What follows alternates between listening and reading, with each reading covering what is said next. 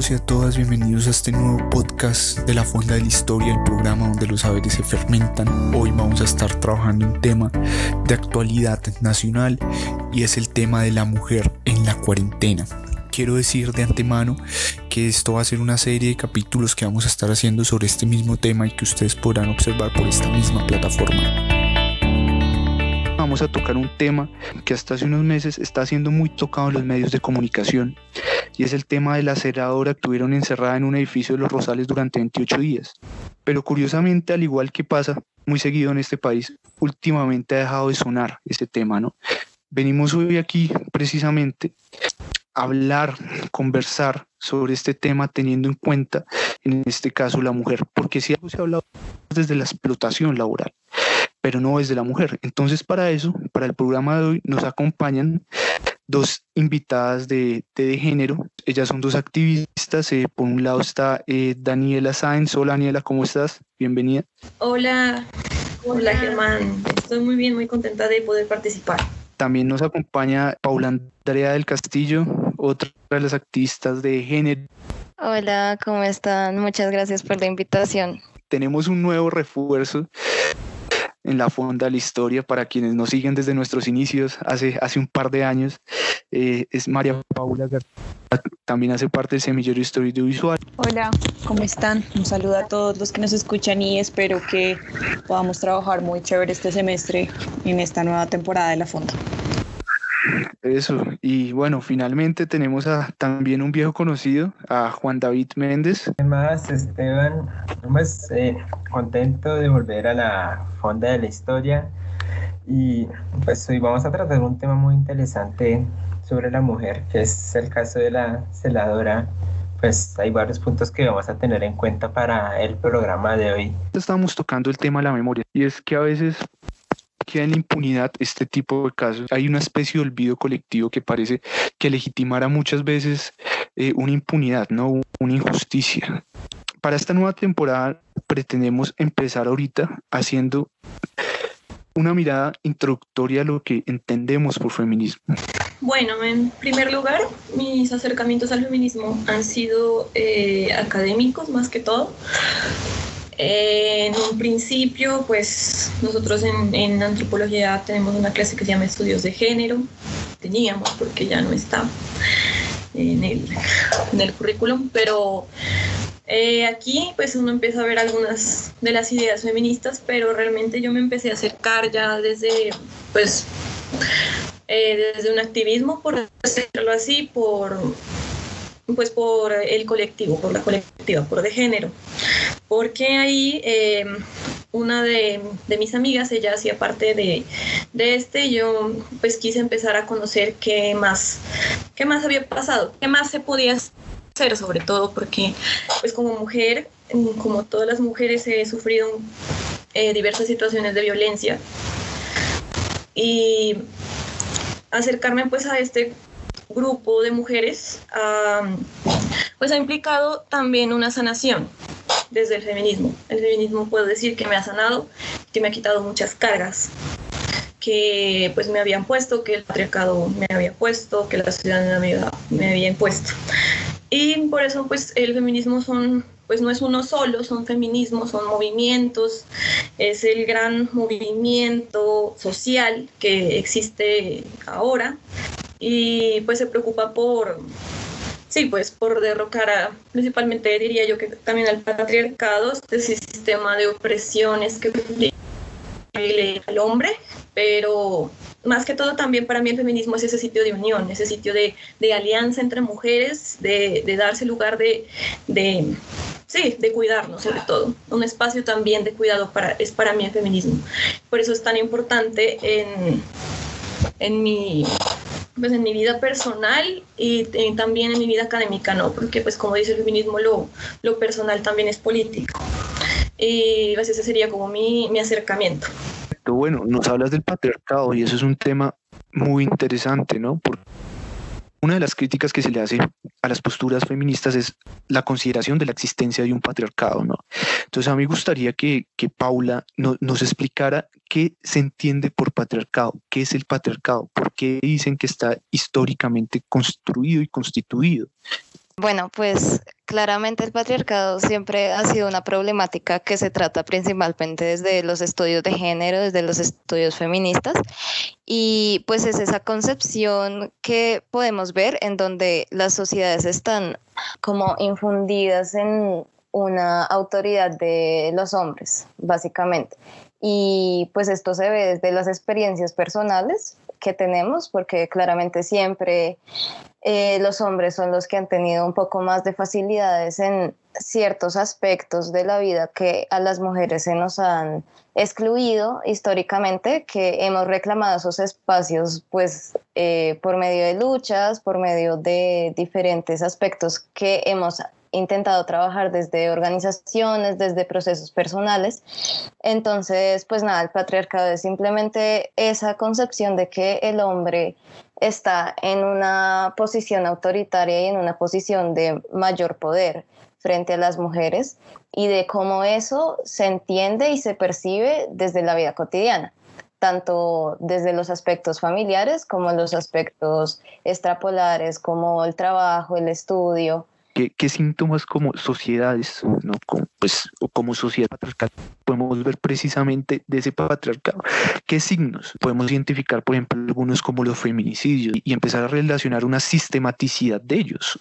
Y cuando empezamos a observar con lupa en diferentes planos de análisis, nos damos cuenta que aún hoy, en el siglo XXI, y sorprende que uno tenga que decir esa muletilla aún hoy, pero es que a veces hay gente que piensa que, que eso no está pasando hoy. Aún hoy hay una exclusión sistemática hacia la mujer, ¿no? Entonces, están estos signos, ¿no? Pero yo quisiera preguntarle a, en este caso, a, María Paula García, ¿cómo, podemos ubicar los roles de género? Digamos que tengo que decir también que al igual que Daniela, mi aproximación al feminismo es principalmente y en un comienzo teórica, y en ese sentido, tanto la historia como la antropología nos ofrecen herramientas para pensar cómo se constituye socialmente e históricamente el patriarcado. Por un lado, lo que mencionas de los roles de género, que consiste en que eh, la sociedad instituye determinados roles que asigna a determinados géneros. Por ejemplo, las mujeres históricamente están asociadas a una economía del cuidado, ¿no? Y es una economía del cuidado extensa. Entonces, por una parte, las mujeres se encargan del cuidado de las personas en su casa, de sus familias, pero también de los adultos mayores. También en el sector salud sabemos que muchísimas mujeres trabajan allí como enfermeras. Entonces, básicamente en lo que consiste es en que se atribuye a determinados géneros determinadas labores y normalmente esta atribución se naturaliza, es decir, se cree que naturalmente una mujer está destinada a cuidar a los otros y que naturalmente un hombre no tiene, digamos, esa inclinación hacia el cuidado. Lo que nos diría la historia, la antropología desde una aproximación teórica, desde diferentes tipos de revisiones, es que estas atribuciones de roles no son naturales. Las mujeres naturalmente no cuidan, sino que son socialmente instituidas, pero naturalizadas. Precisamente yo creería que en el marco de este programa sería importante entender cómo no se trata de que la pandemia cree nuevas formas, digamos, de dominación, o, sino más bien que la pandemia lo que hace es hacer explícitas ciertas formas de dominación, ciertos, ciertas atribuciones de roles de género. Entonces, poniendo un ejemplo sencillo, como las mujeres ahorita están atareadísimas de trabajo en sus casas, ¿no? Cuidando a los niños, trabajando por internet, son las encargadas además de los adultos mayores, de la gestión de los medicamentos, de la compra de alimentos, de la limpieza que ahorita se triplica debido al tema de, del virus. Entonces, precisamente se trata, yo creo que verlo un poco desde ese punto de vista. Su programa de hoy, de hecho, es sobre, sobre un caso que, que está englobado en todo este tema de la cuarentena, de la pandemia. Sobre el contexto del caso, podemos decir que Eddie Fonseca, que ha sido llamada por muchos medios de comunicación como celadora, vamos a darnos cuenta que no es celadora. Ella firmó un contrato como todera. Ella estuvo retenida durante un mes, 28 días aproximadamente, en donde la tenían eh, eh, durmiendo en un sofá. Ella fue encerrada por el presidente del Consejo de Administración, le dieron nada más 15 eh, mil pesos diarios para que se alimente. Entonces, pues, ella, ella narra, ella cuenta que, cito textualmente, que con este dinero pedía un almuerzo que me costaba 11 mil y por el que pagaba 4 mil de domicilio. Cierro comillas, le tocaba hacer rendir esa comida en, durante todo el día. Técnicamente su turno empezaba a las 6 de la mañana y terminaba a las 9 de la noche, pero si por la madrugada o la noche llegaba una persona que viviera en el edificio, pues ella, ella tenía que, levantarse, abrir, entonces prácticamente no dormía. Sobre la situación contractual de ella, ella, ella fue presentada como una vigilante, pero en realidad ella fue contratada como todera. Entonces no se encargaba de la vigilancia, sino que también se, se encargaba de la limpieza, ella sola. En medio de la cuarentena es muy complejo todo este tema, pues porque además a ella le exigían que limpiara aún más ella hablaba con la, con la administradora porque ella estaba enferma, ella venía de una cirugía de colon y ella sufría diabetes. Entonces ella le pedía a la, a la, administradora que la dejara ir. Y finalmente, después de esos 28 días, llegó un momento en el cual a ella le una parálisis facial. Y uno de los residentes de ese conjunto pues la ve y llama a una ambulancia de la Secretaría de Salud de Bogotá y, pues en efecto, obviamente se la llevan hospitalizada y pues le tratan todo su tema, estaba muy grave porque tenía los niveles de azúcar habían aumentado, no estaba pudiendo respirar bien y además la parálisis facial eh, le estaba afectando la mitad de su rostro.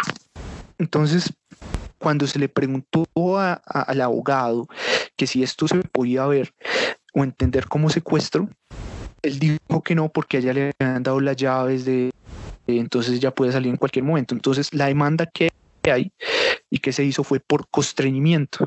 Yo quisiera poner en debate precisamente eso. ¿Hay esclavitud moderna? La señora Eddie Fonseca se dedicaba a varias actividades del edificio Luz Marina en el norte de Bogotá, en el barrio Rosales. Ella estuvo encerrada desde el 23, desde el 25 de marzo hasta el 23 de abril. Ella se vio obligada a mantenerse en su sitio de trabajo durante todo ese tiempo, ya que por, según dicen los administradores del edificio, no querían poner en riesgo su salud, pero eh, al mismo tiempo no la dejaban visitar a su familia y ya que eso le causó eh, diferentes efectos negativos en su salud emocional y física para una entrevista que Eddie dio al diario BBC, pues ella manifestó que por ser mujer le tocó eh, además tener que estar dedicándose hasta, hasta labores de, del cuidado referidas al aseo, ¿no? Creo que es importante recordar también a una autora feminista muy importante que se llama Silvia Federici. Entonces ella nos recuerda que a las mujeres, pues el trabajo, se les, se les ha dado el trabajo tanto reproductivo como el productivo ahí ya hay una cuestión bien importante, porque pues si antes se hacían estas labores de cuidado en la casa, ahora pues como decía María Paula, yo también tengo un trabajo, tengo que responder al trabajo. Un ejemplo, mi prima, ella eh, tiene un esposo, una hija y, trabaja y ahora, en, eh, ahora que la pandemia ella es la que cocina, ella es la que, la que prácticamente limpia y es la que está también todo el día trabajando. Entonces hay una, hay una, una carga bien pesada pues esta eh, pandemia trae pues trae consigo una crisis económica, ¿verdad? Lo, lo, hemos visto, hay mucha gente desempleada y pues esto suele recaer de manera más fuerte en las mujeres porque cuando hay una crisis pues económica, pues esto lo dice también esta autora, hay una crisis de pues de igualdad, porque las mujeres terminamos absorbiendo esas tareas. Y eso pues también está relacionado con la violencia de género, ¿no? Porque está tan, la violencia de género está basada en una desigualdad en este momento vemos que ya hay una, que partimos ya desde una desigualdad, desde el trabajo y desde las relaciones naturalizadas de, de, que lo que sí, lo que se ha dicho que las mujeres tenemos que, que, cuidar no entonces pues es la mujer como pues le pasa a esta señora también tienen, tienen que limpiar se las puede coaccionar no solamente esto también está pues la variable de, de, de clase pues es que fue una cosa que que se habló mucho en su momento, porque sí, hay, hay una desigualdad con ella, ella, como decían, de, ella dependía también el ingreso de la familia, ella seguía allí. Por eso pues hablamos de estos sistemas de opresión que, pues, que configuran también las relaciones de vivir al mundo. Bueno, pues como decía Daniela, pues es importante resaltar también como que hay un problema tanto desde el género como también desde la clase. Entonces, ¿por qué se sienten estas personas de este edificio que tienen el poderío de decirle o no qué hacer a, a, Eddie Fonseca, así como no te puedes ir, tienes que dormir acá y tienes que seguir cumpliendo todas estas labores que requieren de tu trabajo. Entonces, esto pues implica como una carga extra porque si bien desde la condición de trabajo pues ya hay un problema porque no debería eso pasar, como si no debería una persona tener que quedarse encerrada en un sótano con la excusa de estar cuidando la salud, porque básicamente eso fue como una excusa más allá de un favor, porque es simplemente decir como yo necesito que tú sigas manteniendo acá este trabajo por el que yo te pago y por eso pues yo te voy a dejar acá, así como no hay una opción de decir, no, pues vamos a hacer este tipo de tratos para que, no sé, digamos que desde tu casa pueda haber algún tipo de ayuda, ayuda de transporte para no tener tú que como estar metida en los buses y, y estar con, con, más contacto del virus y toda esta situación, sino que la solución es, no, pues tú te quedas acá y probablemente no hubo un consenso con ella, sino que simplemente fue algo mandatario y pues una persona, obviamente, como lo decimos, en condiciones de pandemia, pues también viene una crisis económica. Entonces, ¿qué pasa? Pues muchas personas básicamente acceden a estas acceden forzosamente como a este tipo de soluciones, entre comillas, para no perder su trabajo. Y eso también está muy relacionado con el ámbito de eh, la desigualdad y los problemas de género.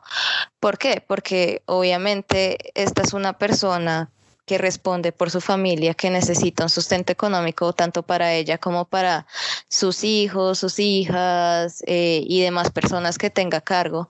Y esto se convierte en una carga extra para ella. Entonces, como no tiene otro tipo de apoyo, entonces, claro, yo tengo que acceder a estas eh, situaciones esclavistas, por decirlo así, para poder mantener ese sustento. Pero entonces, ¿qué pasa? Que viene un problema más arriba de por qué se da esta solución y no se dan otro tipo de soluciones un poco más humanitarias, un poco más de consenso con estas personas, sino simplemente como yo mando, yo digo que se hace esto y obviamente esta persona va a tener que acceder porque si no, pues se queda sin comer, ¿sí? Que es lo que mucho está pasando mucho. Siguiendo la línea de lo que mencionan Daniela y Andrea, creo que también es un buen ejemplo para pensar cómo funciona la dominación masculina o el patriarcado en nuestra sociedad. Y es una de las cosas que ustedes mencionaban que se me hizo interesante es el debate respecto a si lo que pasó con Eddie Fonseca fue un secuestro o no. Y el argumento de que ella tenía la posibilidad de salir en cualquier momento, de que, digamos, en cualquier momento ya podía renunciar, de que tenía las llaves para salir. Pero precisamente eso nos lleva a que el patriarcado tiene unos mecanismos de funcionamiento que por una parte a veces son muy explícitos y súper violentos, ejemplo el caso de los feminicidios, pero por otra parte también tiene unos mecanismos bastante sutiles. Tienen que ver con lo que ya se estaba hablando un poco de que esta, esta persona, Eddie Fonseca, es una cabeza de familia y si bien nadie le puso un arma en la cabeza para acceder a quedarse allí, sí hay un mecanismo de coerción en la medida en que bajo las circunstancias económicas actuales era la única, básicamente la única posibilidad que ella tenía. Entonces creo que es importante en ese sentido tener en cuenta cómo a pesar de que a ella no se la obliga explícitamente, eh, sí hay un mecanismo de coerción bastante fuerte que hace que ella se quede allí. Y pues también el caso resulta sumamente paradójico porque es como si hubiera en este edificio dos condiciones de humanidad diferentes, ¿no? Como por una parte están los habitantes del edificio, los que hacen parte de la administración, y por otra parte está ella. Entonces, en pro de la salud del edificio se toman una serie de decisiones, dejarla a ella encerrada para que no tenga contacto con otras personas en el transporte público, pero pues la pregunta sería, ¿dónde queda la salud precisamente de Eddie Fonseca, quien sufría de problemas de diabetes quien le, digamos que luego resultó con temas de depresión. Entonces también vemos como ese bien común que en teoría se buscaba en ese edificio, pues de ninguna manera estaba considerando la vida y la salud de esta persona que trabajaba allí. Adicionalmente, tenía una limitación por teléfono. Ella no podía recibir comida. Entonces, esa es una de, las características que tiene la esclavitud moderna en, tiempos del capitalismo, ¿no? Se diferencia en la colonia que pues no, no hay como en la colonia ni como tal un salario, en el capitalismo sí podemos ver un salario. Hay una especie de lo que, de lo que Membe denomina necropolítica, ¿no? jugando con la vida y la muerte de una, de una persona. Pero entonces a esta dinámica se le vincula una muy importante y es la de ser mujer. Hay una explotación hacia ella por ser mujer. Al momento de que llegó la ambulancia, porque ella estaba muy mal, que uno de los vecinos del edificio lo llamó, llegó el presidente del consejo. El caso puede ser visto como una especie de chantaje hacia ella, ya que al momento de recogerla, él dice lo siguiente, abro comillas, ahora nos metió en un problema y a partir de este momento se queda sin trabajo, cierro comillas. Entonces, eso puede ser eh, interpretado como una especie de chantaje en el que se le violan los derechos a esta mujer pero y al mismo tiempo eh, no se le da la posibilidad de darle una reparación psicológica ni, ni física en el que se vio afectada gravemente su salud y también sus derechos laborales no fueron tenidos en cuenta. Tenemos que Eddie Fonseca, bueno, era mujer, era pobre y además hacía trabajos del cuidado. O sea que estaba en una situación que podríamos decir que es vulnerable, ¿cierto? Porque, bueno, los trabajos del cuidado no se pagan o no se pagan bien. Bueno, y esas son unas preguntas que también se hace el feminismo respecto al cuidado, porque pues el feminismo se ha pensado, eh, se ha pensado el cuidado. Y una de esas es también primero es quién cuida a las personas que nos cuidan y también cómo tratamos a las personas que, que nos cuidan. Por ejemplo, si pensamos en las personas que trabajan en nuestras casas, como es un trabajo que, que, que, se ve como si no fuera importante, que es natural, porque las mujeres naturalmente cuidan y hacen las cosas que tengan que hacer y ya. Pero nosotros como personas hay que preguntarse eso, cómo tratamos a las personas que cumplen esa labor en nuestras vidas, porque el trabajo, eh, este trabajo tiene, tendría que ser remunerado, ¿verdad? Y ese ha sido pues un debate actual y es dinero que no se está pagando. Son más o menos, a ver, por aquí tenía como una cifra de, no recuerdo de hace cuánto, pero son, son billones de pesos de trabajo que no está siendo remunerado. Pues Eddie Fonseca tuvo esta situación tan lamentable y también cuántas más mujeres pues han presentado estas situaciones de pues de violencia, ¿no? casos de mujeres que les pagan pues que no les pagan prácticamente nada, que se tienen que, que atravesar prácticamente toda la ciudad a ir a, a, cocinarte, que es vivir, que es algo que se necesita para vivir, a limpiar, que también es necesario para la subsistencia y más ahora en la pandemia. Y entonces sí, o sea, hay que pensar mucho en estas personas y también en nosotros, eh, cómo tratamos a la gente que nos cuida y, y, más allá también en este debate de cómo pues lograr y alcanzar que este trabajo pues denominado también doméstico o esos trabajos del cuidado más bien sean remunerados.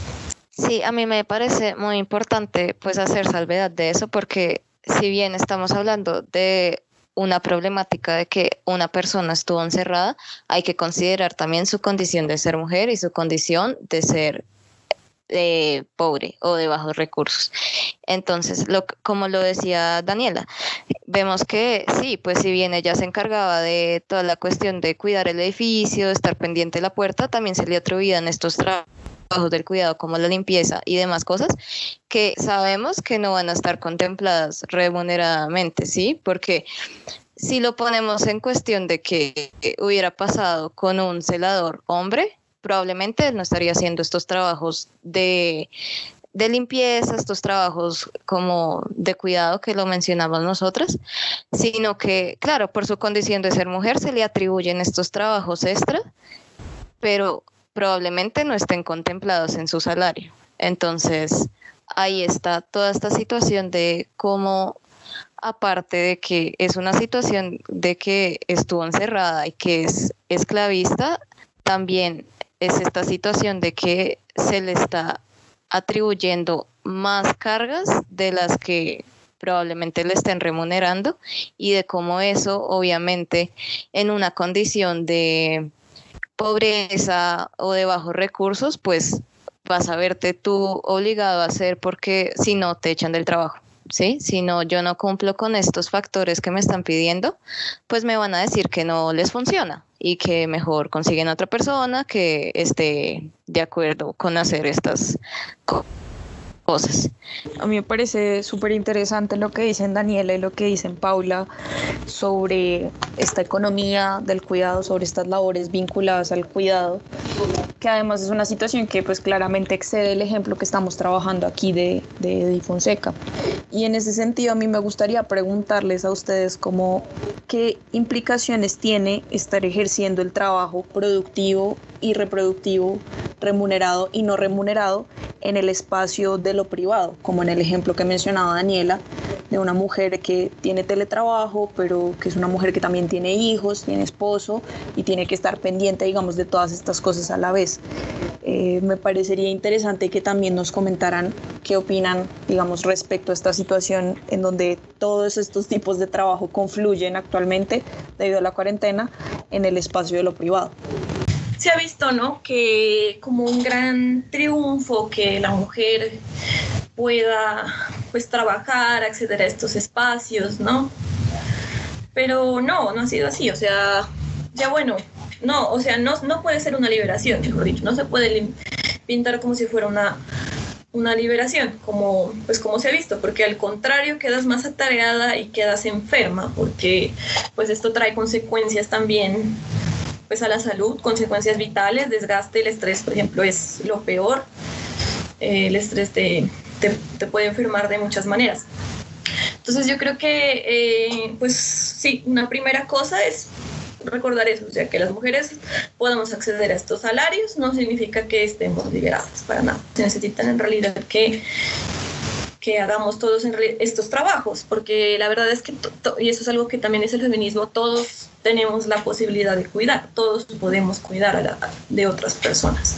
Porque cuidar eh, en realidad es, bueno, según dice Joan Tronto, otra feminista sobre el cuidado muy importante, ella dice que, que, es, bueno, que son actividades que hacemos para reparar, para perpetuar, para mantener el mundo y eso lo podemos hacer todos, solo que históricamente se ha configurado de otra manera y se nos ha puesto a nosotras estas labores que son en realidad muy difíciles y muy complicadas y que tienen repercusiones también en la, en la sociedad.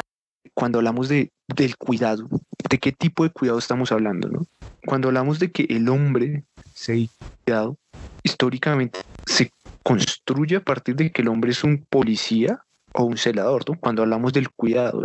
Y cuando hablamos del cuidado de la mujer, por estas desigualdades de roles de género históricamente construidas, hablamos de que el cuidado de la mujer se mueve en el hogar. Este caso es muy interesante analizar en todas las teorizaciones que ustedes han dicho. Pues primero, empezando porque hay una explotación laboral, se puede decir que hay una explotación entonces de clase, además hay una explotación por ser mujer y adicionalmente a eso es una mujer que por los roles históricamente constituidos de ser mujer se dedica a la economía del cuidado, pero además a la vigilancia. Es algo muy interesante ese ordenamiento de roles que hay ahí. Yo quería complementar un poquito lo que decía Daniela, pues es ver cómo ahora las mujeres que trabajamos en el ámbito público, por decirlo así, que pues siempre está esta comparación entre lo público y lo privado, donde lo privado siempre es el hogar y lo público son los demás trabajos que, en los que vamos a la oficina, vamos a la escuela, vamos, bueno, independientemente.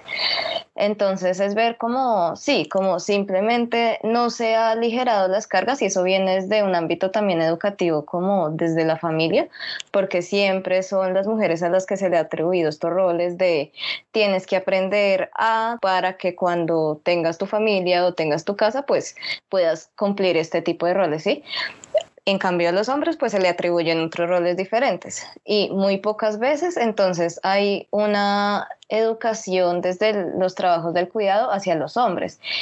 y pues básicamente esto convierte a los hombres en personas que no pueden valer por sí mismas. Entonces tienen que tener alguien que los cuide, porque ellos no saben lavar la ropa, ellos no saben cocinar, ellos no saben barrer, porque no se les ha enseñado como este tipo de roles. Entonces, básicamente, entonces eso estructura como todo históricamente, pues hasta el día de hoy, en las familias. Entonces, pues es muy importante resaltar eso. Y respecto a lo que tú mencionabas, sí, pues evidencialmente está como esta situación entre lo público y lo privado, donde lo privado históricamente se le atribuye a las mujeres que tú tienes que hacerte cargo de esto, porque pues obviamente es lo que siempre ha pasado, entonces las familias lo transmiten. Entonces es como romper ese tipo de paradigmas que siempre se han impuesto y eh, cómo podemos enseñar cómo a que las sociedades hoy en día sean más organizadas en ese tipo en donde ambos hombres y mujeres puedan cumplir labores de cuidado sin que eso sea algo extraordinario, ¿sí? Porque también pasa que entonces hoy en día los papás que se dedican al hogar entonces, pues son objetos de burla, son objetos de que no son tan hombres, porque ser hombre significa ir a trabajar y no quedarme en la casa porque eso es para las mujeres y tú no deberías hacerlo. Entonces, también es como cuestión de mirar ese tipo de paradigmas y ese tipo de enseñanzas y cómo romperlas. Sobre lo que, lo que dice Paula, vuelvo a Tronto ella dice una cosa muy bonita, ¿no? Si ponemos nosotros el cuidado en el centro y nos ponemos a pensar en el cuidado en el, eh, centro de esto, deberíamos ser capaces de repensar esas concepciones que tenemos de autonomía y dependencia. Si pensamos por eso el cuidado también como algo que es político, que no es solamente es moral, entonces pues deberíamos ser capaces también de pensar en, este esta interdependencia, más allá de, de ver el cuidado en, también en esas periferias, sino también verlas en el centro. Me parece muy interesante lo que dicen Daniela y Paula sobre el cuidado, entendiendo, digamos, el cuidado como una actividad muy extensa que puede abarcar distintos tipos de labores, tanto en el escenario de lo remunerado como de lo no remunerado, y que pasa no solo por, lo pienso yo, por ejemplo, con las labores de una madre en un hogar, no solo por tener la casa limpia, sino también una madre cuida emocionalmente de sus hijos y de su pareja por poner un ejemplo. Es un, es un cuidado muy complejo que pasa por distintas dimensiones y que socialmente no es reconocido ni es lo suficientemente valorado. Y es un tema que, como ustedes indicaban, pues pasa por los roles de género que se asignan. Un hombre pues no es una persona tan sensible, de pronto si yo tengo un problema emocional, termine con mi novio, pues no lo voy a hablar con mi papá, probablemente lo voy a hablar con mi mamá. Y yo creo que sería importante en este escenario de la pandemia que nos, nos hace recluirnos un poco en el mundo de lo privado al estar encerrados. Esto lleva a una reflexión, como, como decía Daniela, un poco de pensar que lo personal también es político, de pensarnos cómo nos cuidamos, cómo estamos cuidando a los que están a nuestro alrededor, cómo es nuestra relación con nuestras familias, con nuestra pareja, con nuestros padres y cómo el cuidado está actuando ahí y, y a quién se están atribuyendo esas una expresión muy común que yo escucho es que los hombres, entre comillas, colaboran en la casa. Yo diría que en el escenario de la, de la pandemia, digamos, es, es, un lugar propicio precisamente para que dejemos de pensar en colaboración, sino en responsabilidad compartida, en donde los hombres también estén a cargo y también, digamos, y como, y como lo que decía Paula, que se me hace súper importante, también se hagan autónomos y sean capaces de cuidarse a sí mismos en todo sentido, emocionalmente, físicamente. Entonces se me hace que lo que dice Daniela y lo que dice Paula también es un poco una invitación a pensarnos desde el ámbito de lo privado, de lo personal y interpelarnos en nuestra propia cotidianidad eh, respecto a cómo nos está impactando en nuestros diferentes, desde nuestras diferentes posiciones, la pandemia. Yo a eso quiero hablar desde, digamos, como hombre, de la importancia que nosotros también reflexionemos y, y no solamente se quede en una reflexión, sino que en una práctica, ¿no? en un activismo en contra precisamente de, de esta como lo decíamos al principio, sociedad patriarcal, ¿no? Porque pues todo esto de lo que estamos hablando ahorita es, es un pequeño caso de la inmensidad de, de casos que hay, que hay en la sociedad y en las sociedades, pues como para no homogenizar un sentido lo que es ser una sola sociedad, no, hay diferentes, hay diferentes tipos de, de sociedades patriarcales, pero entonces la reflexión que yo quiero dar, digamos, es también que nosotros los hombres tenemos un papel ahí, ¿no? Que el hombre tiene que ser activo en el sentido de, de, enfrentarse a la desigualdad de género, ¿no? A la violencia de género. Entonces, como que también un llamado a eso. Pues desde nuestra posición es interesante ver cómo muchas veces se ve una sobrecarga hacia el trabajo de la mujer que muchas veces no, no se tiene en cuenta, a lo cual se le debería agregar una equidad en el cual pues cada quien tenga sus labores, pero que también la mujer no sea vista como una persona a la que se le debe sobrecargar porque supuestamente que uno lo puede ver como eh, no que eh, servicial o cosas así, sino que es más que todo una cuestión de, de equidad en la cual se distribuyan ciertas tareas y entonces muchas veces uno no, pues como bien lo decía María Paula, no es tanto una cuestión de, de amabilidad, sino de responsabilidad. Uno también puede aprender para no repetir que ya ha venido sucediendo no solo en esta época de, de, pandemia, sino anteriormente. Yo pienso que sí, que como decía María Paula, es pensar no en colaboración, sino en responsabilidad y de cómo eso pues ha traído a flote esta pandemia que lo ha hecho más evidente y que muchos hombres incluso están pues dándose cuenta de eso, que está bien, pero pues no es darse cuenta y reconocer y decir, ay, sí, esto está pasando, sino es también accionar frente a ello y de cómo repensar ese, ese tipo de responsabilidades y decir cómo, en qué puedo yo tomar parte y cómo puedo yo tomar parte. También como desde la educación, ¿no? Pues que también pasa que incluso son las mismas familias, las mismas mamás que siempre le atribuyen a sus hijas como ciertas eh, responsabilidades que no le atribuyen a sus hijos hombres. Entonces, pues es como eso empieza a tener como una mirada más paradigmática y, y que se pueda empezar a, a ver desde las acciones, no solo desde las palabras, y desde los estudios y desde eh, un montón de cosas como más académicas y más de pensamiento, sino también de cómo se ve eso desde el accionar. Recordar que la división es del trabajo del cuidado, que es desigual, que recae sobre nosotras, no solamente por ser mujeres, también por cuestiones de, pues de raza, de clase, de diversidad funcional, de, pues de diferentes variables. Y como dijo Pablo, muy importante, el cuidado es, pues es una acción y que por eso es un, un proceso que no solamente es eh, médico o pues de personas que hagan labores como limpiar, como cocinar, también es un proceso que es, como dicen Molinier y Lagarreta, es colectivo y que también es relacional, porque está en el campo pues de la vida cotidiana, porque necesitamos que se ocupen de nosotros, que nos cuiden, es verdad, pero también nosotros tenemos que cuidar a los otros. Sí, pues yo siento que desde el feminismo, pues es un movimiento propiamente que debe y está dirigido por las mujeres porque es un accionar como que nos compete plenamente a nosotras.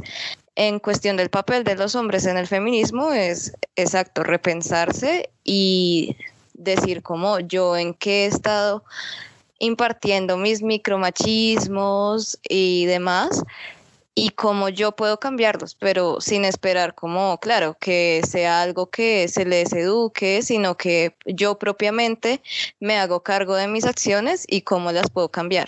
Muchas gracias a Daniela y, a Paula. Me parecieron muy valiosas sus intervenciones, me pusieron a pensar bastante y pues creo que todos nos vamos un poco con esta idea de repensarnos en estas circunstancias actuales que estamos viviendo, pensarnos cómo estamos cuidando a los demás, cómo nos están cuidando, cómo estamos conviviendo con quienes habitamos nuestros espacios más próximos, porque pues creo que, que todos podemos apreciar los efectos que ha tenido esta pandemia en las mujeres. Muchas gracias por la invitación y nos pueden encontrar en las redes sociales como de género Nosotras trabajamos desde el feminismo, básicamente nacemos desde la Universidad Javeriana, pero obviamente nos gusta igual involucrarnos en otros espacios que no sean plenamente el universitario.